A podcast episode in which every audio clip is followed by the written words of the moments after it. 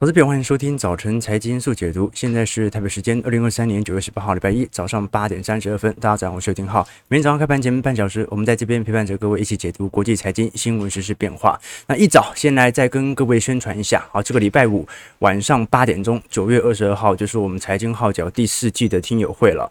每一个季度，我们都会针对当前行情来做一些推演，也会针对过去一个季度的资产造操作来做一些检讨以及行情的判断。其实我们直播主要是分享市场的动态，在大部分的个人操作以及实质观点，都会在我们的会员系统和听友会当中来分享。短期波动永远都会变来变去，但长期一定会依循着某些规律。我们在听友会当中就是去寻找这样的规律。如果大家常收听我们直播，对我们的内容有兴趣的话，欢迎各位可以到我们的网站来下单。本周五就可以直接在网站上直播进行收看。当然，如果有对我的操作更有兴趣的话，也可以参加我们的财经号角会员系统里头，除了未来一整年的听友会收听权限以外，也会有我个人资产操作部位日志的变化。其实我们过去跟投资朋友提过，信息环境对于人的影响哦，取决于你选择用什么样的精神资源啊去了解它，或者说把整个周遭的环境让它进而影响到你。人和人非常不同的，有些人啊，在现在这个时间。可能还在呃刷脸书啊，刷 Twitter 看八卦。那有些人呢，他可能在听一些啊音频课。有些人一边吃早餐一边在追剧啊。那也有些人啊，可能这个时候在收听财经号角啊的早晨财经速解读哦。所以时间对于每个人都是公平的，在同样的时间内，大家输入什么样的信息是有天壤之别的哦。一天可能分辨不出来，听一个礼拜，听一个月。距离就慢慢拉开了。同样是读书哦，有人随手摸到什么就读什么，有人觉得时间很宝贵啊，读的书都是认真挑的。有些人选择听课、看电影啊，或者参加线下的课程啊。好，但是呢，我们可以观察到。唯有努力的学习啊，才能够在投资领域上啊，更早的确立自己的投资决策。好，那我们本周要观察什么样的讯息呢？我们要先了解啊，到底礼拜五发生了什么事情，造成晶片股的下杀力度来得如此之大。好，加上其实不只是晶片股啦，整个美国股市礼拜五的表现都不是特别好。那对于联总会在本周啊，本周四嘛。FOMC 利率决策会议会产生什么样的冲击啊？首先，我们必须先了解啊，礼拜五本来是迎来三五日，所以波动放大是很正常的，包括指数、个股和 ETF 选择权都是同步到期。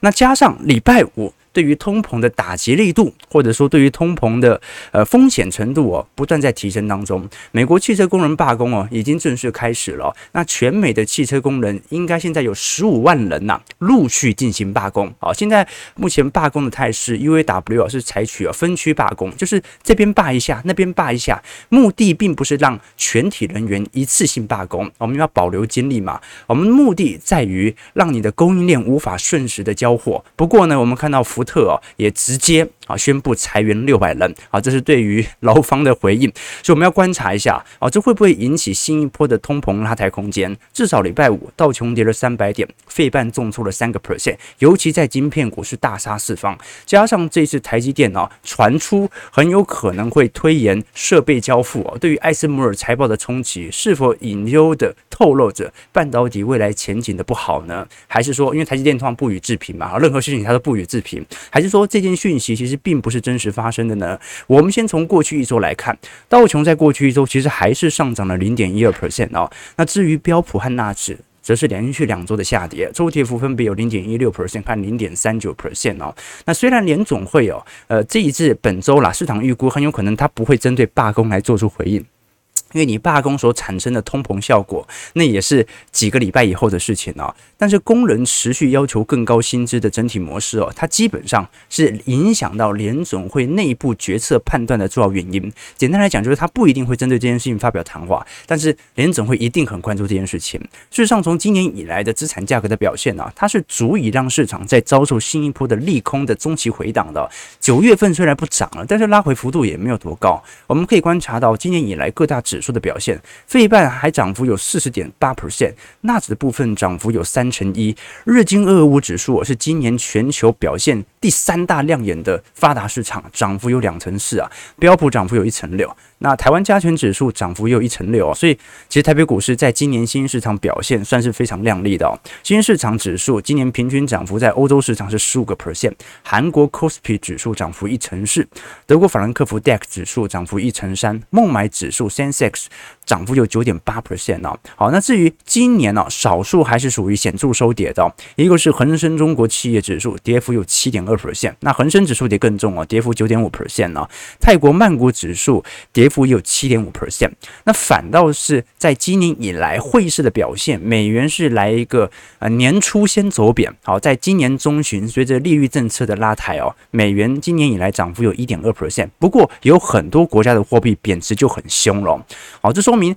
照来讲嘛，好，这个美元升多少，新兴市场如果是主要经济体，应该就相对应的贬多少。那换句话说，现在市场上不只是针对美元进行短期内的做多，还针对了亚洲市场场汇率市场进行高强度的做空，要不然贬值幅度很大啊。你看新台币今年已经贬了四个 percent 了，美元指数今年才涨一点二 percent 嘛。那我们要很清楚了，因为美元指数基本上它衡量的是跟欧元的反向关系啊啊，因为美元指数最大权重是欧元嘛。那你看人。民币的部分贬幅有五点七 percent，贬破历史新低。澳币今年跌幅有五点七 percent，日元贬幅十个 percent 啊。不过我们要知道啊，你对照一下，日元今年贬值幅度是十个 percent，可是日股今年涨幅是多少？是两成四啊。所以呢，你硬是把它汇率亏损给进行加总之后，好，纯日股投资者今年。赚到的价差还跑赢汇差，这前几年大家都想说啊，这个投资日本房地产啊，赚到房价的价差，结果汇差全赔掉了。哎，今年啊开始有点翻正了。OK，这个是值得大家来关注一下的表现哦。好，那首先我们先观察，其实在整个九月份哦，因为 VIX 指数虽然在礼拜五有强弹，但是老实说，VIX 仍然保持在一个相对疲惫的阶段，就说明市场的避险情绪看起来好像没有很回归。可是我们也观察到了，按照过往的格局，通常在每年的九月到十月啊，CBOE 的 VIX 的过去以往的周期表现，通常是来的最为强劲的啊。这照来讲，现在应该是要恐慌一下的。美国股市最恐慌的月度就是九月到十月初了。但是到现在为止啊，VIX 的避险情绪并没有非常显著的走高。可是你说，难道这一波市场上这种都是极度乐观吗？我们不能这样来解释，因为 VIX 哦，它并不是。并不能把它单纯理解成恐慌指数或者市场情绪的变动，它更像是市场在衡量投资人是否有避险需求。如果避险需求强的话，VIX 就容易上涨。我要买 VIX 吗？好，那现在的问题就在于哦，市场就算不买 VIX，其实还是有很多资产足以去达到相关的避险效果啊。比如说最近所出炉的很多衍生性商品都是啊。举个例子来说，过往我们是。市场有没有显著的避险需求的时候，从比特币跟纳斯达克 QQQ 的资产比较就看得出来。我举个例子哦，我们观察到这张图表，红色线是比特币在二零二零年元月份以来的走势表现，以及纳斯达克 ETF QQQ。二零二零年以来的表现呢？那你可以观察得非常清楚哦。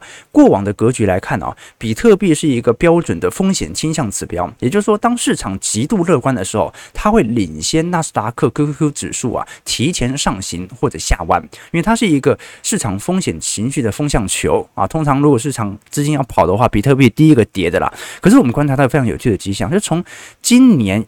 几乎是三月份银行危机以来，比特币就在下方盘旋，并没有持续的攀高，但是纳指的 QQQ 却不断的攀高，这说明市场对于。当前的风险情绪并没有特别的偏好，要不然早就去做多比特币了嘛，对不对？你很清楚嘛，在多头市场，比特币跑赢股市不是什么太难的事情啊。但是你可以观察到，为什么现在明明是多头市场，但是比特币却迟迟不破前高，而纳指 QQQ 却不断创高呢？如果我们从这些美国股市几大科技全指股的绩效靓丽表现就看得出来啊，你可以观察得很清楚嘛。目前前美国十大全指股占标普五百指数啊，整体涨幅大概有三成四左右，而且呢，呃，平均涨幅现在是高达接近五成啊。这说明什么事情呢？说明我们看到的 QQQ 的走高是怕上来的。不是乐观上来的。正由于 QQQ 它追踪的是一百大市值最大的纳斯达克当中的全值股，这导致了大量的资金涌入。它不见得一定是因为市场极度乐观，而是市场害怕中小型股会出事，所以资金全都灌回到大型全值股。而你说资金灌到大型全值股，市场不是应该很乐观吗？因为从总体来看，表现指数不错啊。但是比特币并没有依循着向上，就说明市场上这一波并不是风险情绪乐观所推上来的，而是避险情绪悲观买上来的。我们具体看一下中小型股的表现啊。到目前为止啊，罗素两千，也就是呃目前来看成长型的 ETF 啊，我们看到的 IWN 啊，基本上的。连续两个月的表现哦，都落后一千只最大股票的指数哦。那过往我们跟投资朋友提过，通常在小盘股的表现当中哦，在经济复苏周期哦，会具有显著的领涨周期，因为你经济要复苏嘛。那你经济要复苏，那些大型全职股跟中小型股，你觉得哪一个更有那种积极的跃增空间？市场上通常会。有那种乐观情绪，会觉得小型股通常会给予你更多的报酬嘛？啊，那这是从机器的表现来做观察。因为市场如果是空头格局、避险格局的话，大型科技全值股啊，反而有它的避险效果。尤其今年三月份银行危机爆发之后，银行股瞬间变风险资产，科技股变避险资产嘛。但是呢，到目前为止哦，还是只涨大型股。这就说明到现在市场上的那种真正的乐观情绪，其实都还没有非常明显的回归。我们从罗素两千指数从一八年以来来的表现就看得出来了，市场几乎没有对小型股有太多的想象空间啊，这个问题是比较大。可是呢，我们也很清楚哦，到底对于标普五百指数来说，主要的影响公司是这些小型公司吗？当然不是，标普五百指数是最大的五百家公司嘛。如果我们把它从盈余的修正趋势来做观察，你会发现，的确从去年十月份以来哦，随着股价的回调，但是呢，没回调多久又持续的破高，就说明着市场针对标普一千五百只股票的 EPS 的上行趋势线，其实是有非常显著的展望的。也就是说，几乎每一个季度的财报公布出来，呃，每一次公布的财测都比前一轮所公布的财测还要来得更加亮丽。所以我们可以观察到非常有趣的迹象啦，就是说这一波你虽然看到科技股还在创高，可是你也观察到非常有趣的迹象是，美银最新所统计的 ICI 货币基金市场的资金流入，在过去一周哦。又流入了两百五十三亿美元的资金，啊，这个是二零二二年三月份以来的最高水平啊，也就是银行危机以来最高水平啊。这说明什么事情呢？就是现在明明大家对于股市并没有非常显著的那种。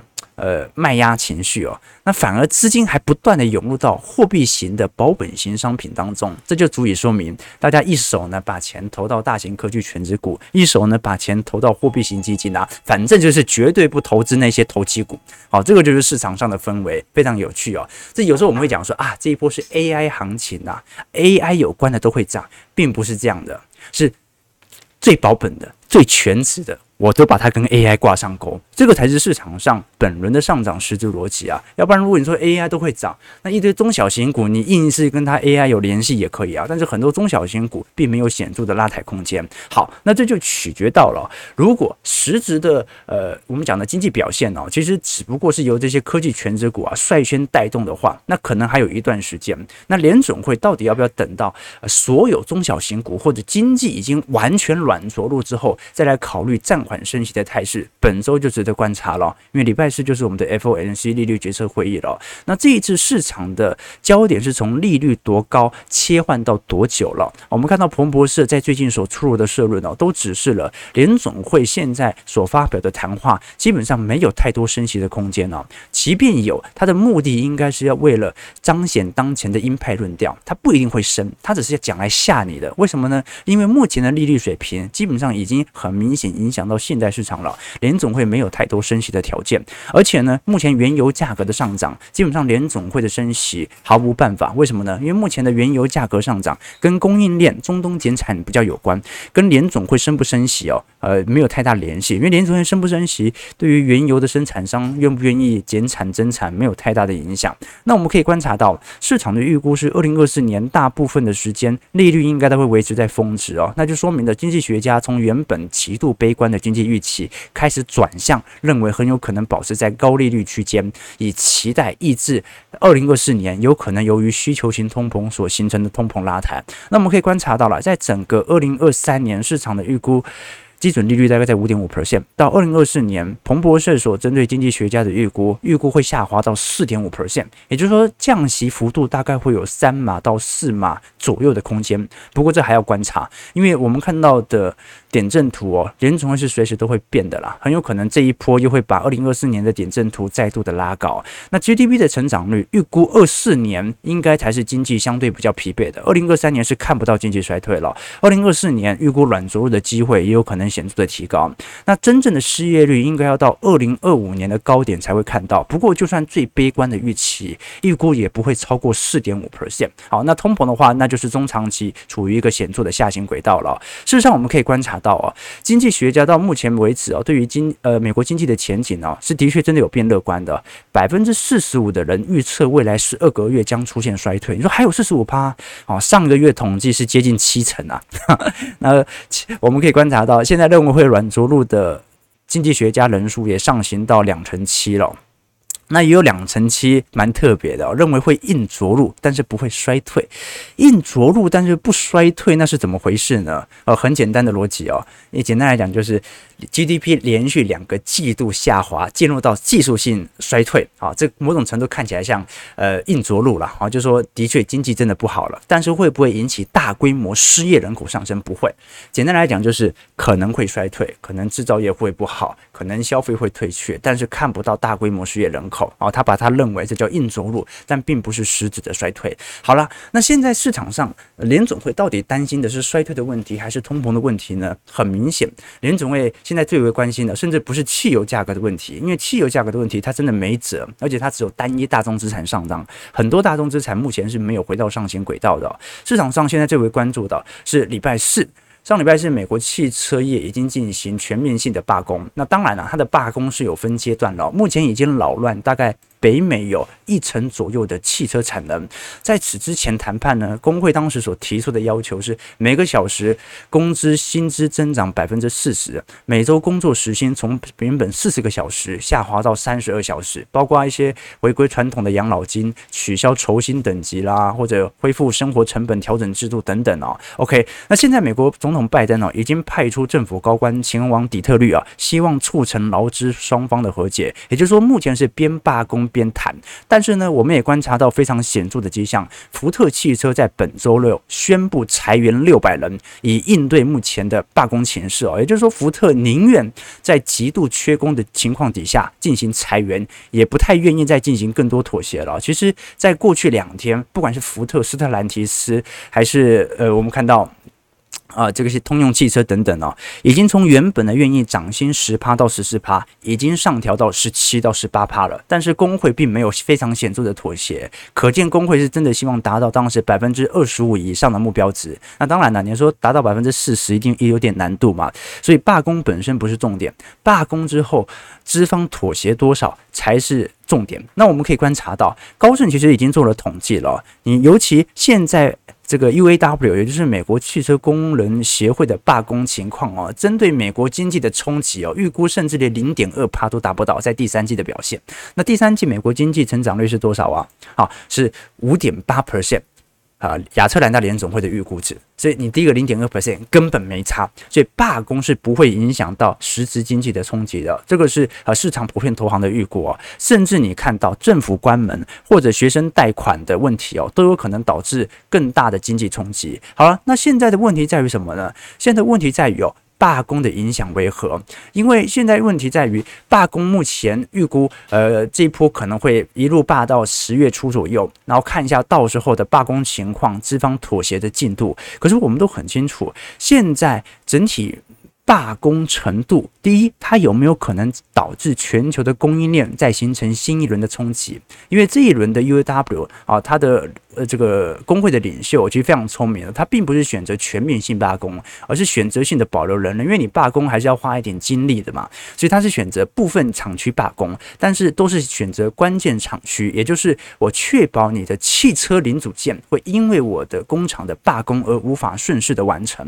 那现在就有两种角度来思考说，呃，到底美国本土汽车当中啊，整体存货。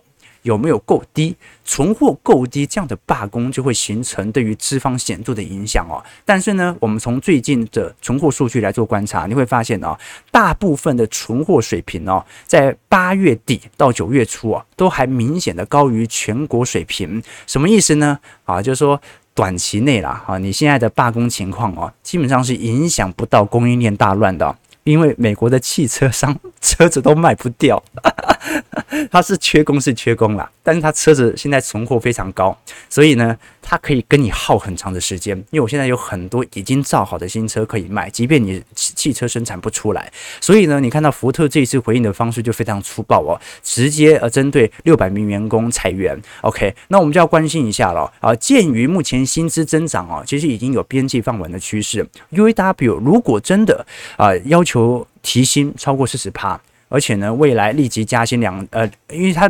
并不是一次加薪嘛，它是立即加薪两成，然后未来四年每年加薪五趴，用这样的方式持续的上行哦。市场上的预估说，很有可能会导致美国的罢工潮再起哦。我们可以观察到，上一轮美国的罢工潮其实已经很长一段时间了，是在一九六六年到一九七二年，也就是中东石油危机停滞性通膨的时候。通常我们可以观察到啊，当罢工潮兴起的时候，往往也就是停滞性通膨年。那我们也可以反过来说，由于停滞性通膨已经发生了。物价持续的高涨，导致员工不得不罢工。然而，罢工它会持续的铸造更多的停滞性通膨的现象。那我们要观察到，因为美国的八月份的制造业薪资环比哦，好不容易增速才明显放缓。如果九月份、十月份再开这一枪哦，很有可能又把通膨给进行显著的拉抬。那我们过去跟投资朋友提过吗？二零一九年，当时 UAW 也采取显著的罢工。那在一九年，当时的确带来了二手车价格的短期上行。所以，我们先观察一下。你看，最近二手车价格是有一点见底上弯了。那如果跟一九年一样，有非常显著的拉抬效果的话，就说明它的罢工是会影响到未来的通膨的。但是短期内影响效果还没有那么大啦。因为什么？因为库存很多啊，这车子都卖卖不掉。所以我们要观察一下。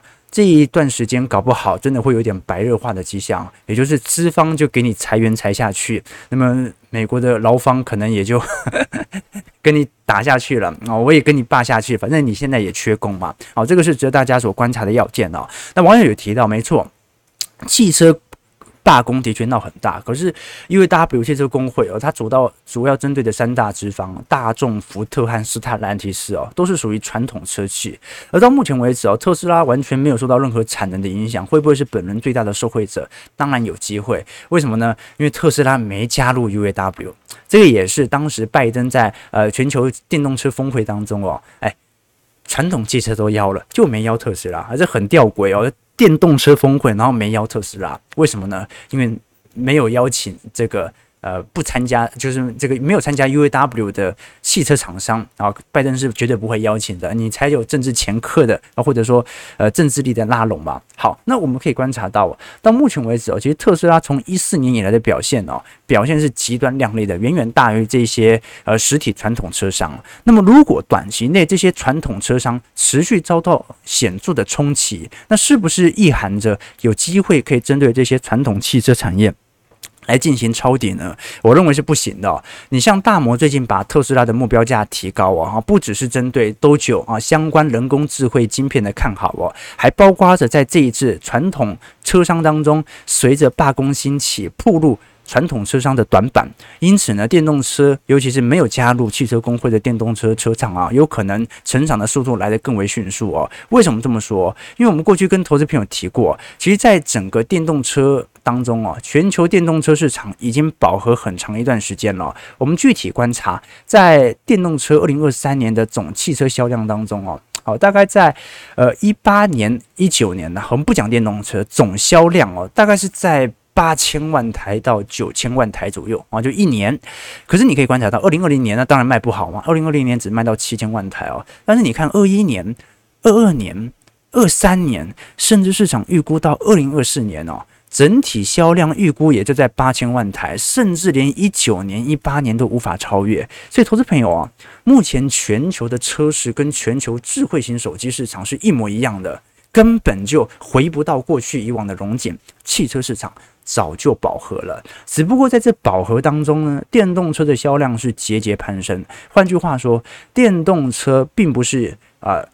它的增长意味着全球车市的向好，它只是意味着它正在蚕食原本传统车商的市占率而已。好，所以我们可以了解到，其实传统车商哦，即便这一次价格因为罢工的事件而有显著的回跌，它仍然不是一个特别好的长期部件的对象。为什么呢？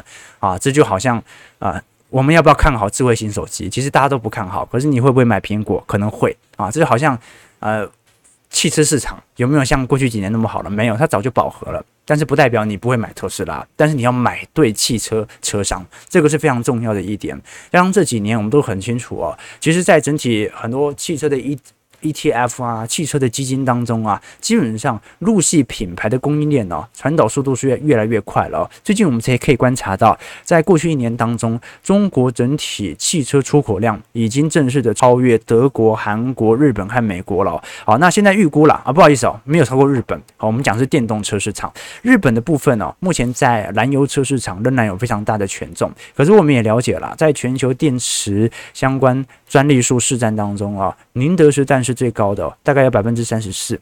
第二名是韩国的 LG，占比大概百分之十四左右。比亚迪大概有十二趴左右的车用电池技术，Panasonic 大概有十趴，海力士大概有七个 percent。提醒我投资朋友多做一些观察和留意啦。事实上，我会跟投资朋友分享说，我们当前所看到的资产价格都是某种。短期情绪的反应价值而已哦，但真正股价在反映的都是未来三到四个季度以后的事情。也就是说，目前的股价其实是在对赌明年中旬左右的经济。那其实我们已经很早就把获利的问题跟大家讲清楚，整个轮廓和概况了。到时候就在我们的听友会当中来具体跟大家分享好了。其实还是要跟各位提到了，因为有很多人呢，针对短期的事件哦。呃，自己想了很多套这个交易的模式，然后跑来私信我，哎，我又不做短线，你问我也没有用，对不对？很多投资者哦，他只要觉得自己投资越积极，对自己的投资过程啊掌握得越充分，就越有可能获利哦。但是事实上你会观察到啊，很多的数据都回测，散户的交易频率越高，他们以为自己的收益会更越高，结果会发现哦，交易频率啊和投资收益啊其实存在一定的负相关。为什么呢？因为你交易频率越高，你缴的手续费越多嘛。到最后，你的钱全部都被手续费给侵蚀掉了。所以我之前跟大家提过，投资是一件很可怕的事情，因为呢，个人投资哦，它是一个无限游戏。所谓的无限游戏呢，啊，就是说，除非这笔钱真的要拿出来消费掉，否则你的投资终究要回到市场，不断的循环滚动，像一个没有终点的游戏啊。所以，除非这辈子你每次投资都赚钱，要不然呢，你的资产的转移次数越多。你输一次就可以把过去赚的一次给亏掉，那你唯一避免这种情况的方式哦，就是要减少转移自己财产的次数，去做那些一次决策就足够的啊，进行长期投资，久久再换一次策略啊。那因为你每增加一次决策，其实就提高了自己失败的风险啊。啊，当然这不代表你不用关注手上你所持有的资产，我们的目标是减少资产转移的次数，而不是呃完全啊不管它，或者说啊完全不要去看它，这个是还是很重要的啊。好，所以。这个就是人生呐，投资就是一辈子的，不要觉得一步啊赚了，今年赚了多少钱，然后啊大功告成了啊，就算你是退休族，关注自己的资产还是很重要的。前两天我才在网络上看到一个笑话嘛，那不是讲说台彩推出了头奖两千万的刮刮乐，然后有一个记者不是在。台北随便采访路人嘛，他说：“你如果刮中了两千万，你会怎么样？”啊，那路人就说：“我会还房贷。”然后记者又问：“那剩下的呢？剩下的慢慢还。”啊，就是投资没有那么容易结束的，我们要做一个长远的思考。好，九点零一分哦。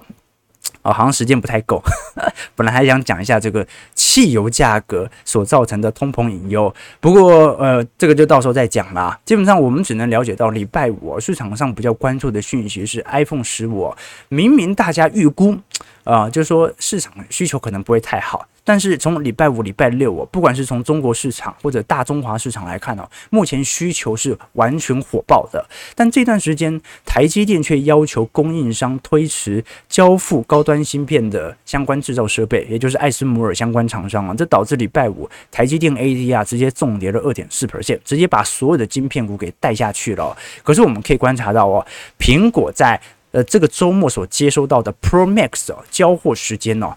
最晚最晚哦，已经延到了十一月。哦，这个是在中国市场比较显著的。